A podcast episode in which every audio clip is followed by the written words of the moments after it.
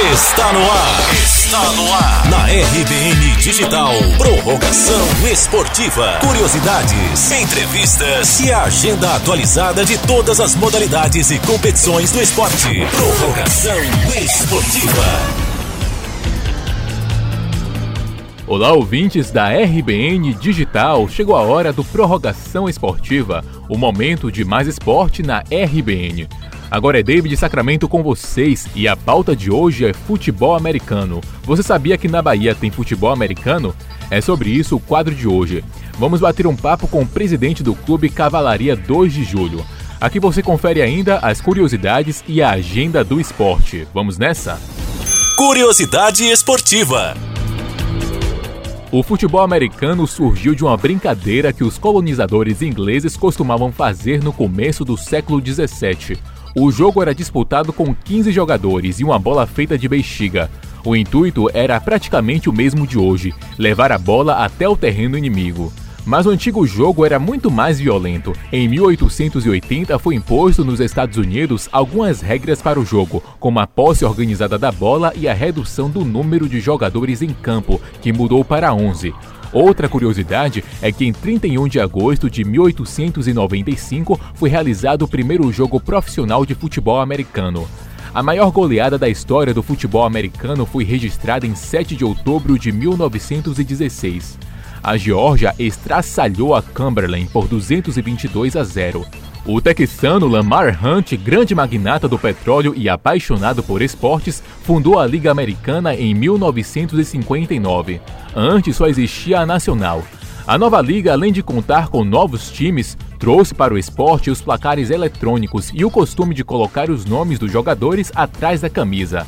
Apesar do futebol americano ser de grande interesse nos Estados Unidos, há também muitos fãs na Europa.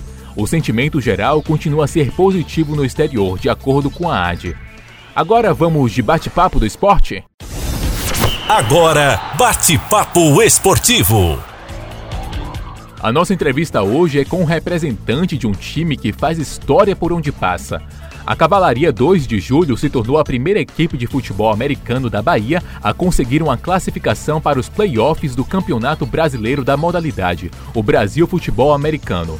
Foram vencedores em 2016 do Salvador Ball, ganharam também o Velho Chico em 2017, 2018 e 2019, respectivamente. Com todo o sucesso do time, fica a curiosidade para saber quando começou a trajetória do futebol americano aqui na nossa terrinha. O presidente do clube da Cavalaria 2 de Julho, Thiago Nascimento, vai explicar pra gente como é que isso aconteceu.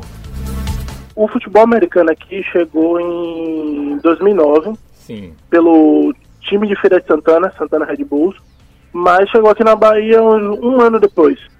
E desde lá a gente vem trilhando. A gente começou na praia, como quase todos os times do Nordeste. Começamos é, jogando na praia, sem equipamentos, é, quase muito parecido com o que se vê hoje no rugby. Aí começamos na praia e com o tempo fomos evoluindo. Fomos adquirindo equipamentos, saindo da praia, indo de fato para o campo. E hoje estamos disputando o Campeonato Brasileiro. Que bacana. Agora, é, eu- vi lá que o clube, na verdade, era antes vinculado ao Vitória, não é mesmo? Isso. E que depois vocês é, tiveram aí a ideia de trazer esse nome que faz referência à independência da Bahia. Você acredita que a marca do time ficou mais forte com essa mudança? muito mais. É, nós tínhamos a parceria com o Vitória e era uma parceria boa, mas só que tinha aquele impeditivo. É, o Vitória, o Bahia, time clube de futebol, é, é- é complicado você explicar Sim. que é um time independente de futebol americano. Aham. É, e pensando nisso, nós tentamos fazer da forma que é feito no exterior. É, você tem o time que tem uma ligação de fato com o Estado. Uhum. Então pensamos de várias formas, é, como ter uma ligação de fato com o Estado, com a história do Estado, que é uma história muito bonita. E aí surgiu a ideia do Cavalaria, porque foi quando teve a independência da Bahia e essas coisas. Então a gente disse, vamos colocar um, um nome que tenha essa identidade. Então, até hoje no nosso gru- grito de guerra, nós usamos o Avante Cavalaria. Sim. Foi um marco na história. As nossas cores eh, são as cores do uniforme de Maria Quitéria. Então tem toda essa é, Algo bem histórico, né? Realmente bem isso. histórico mesmo na, na essência de vocês, né? Exato, exato. Eu acho isso bacana porque, é, de fato, chama muito mais atenção com o nome atual. E como você uhum. falou, com certeza deveria criar uma certa resistência, né? Por exemplo, se você é, é, é, Bahia, você sabendo que o time de futebol americano, ah, que legal, mas quando você sabe que é do Vitória, já cria uma resistência no pessoal, né? Eu entendo perfeitamente isso. Mas com certeza, Thiago, existem muitos desafios para serem vencidos, já que sabemos o futebol americano não faz parte da cultura brasileira. Diz aí pra gente quais são os desafios que vocês enfrentam. O desafio é de quase todo esporte amador. Sim. É a parte da visibilidade, a parte de você mostrar que existe. Porque hoje em dia a NFL ela tem tentado se globalizar. Uhum. Tem saído só dos Estados Unidos, tem vindo para a América do Sul, tem ido para a Europa.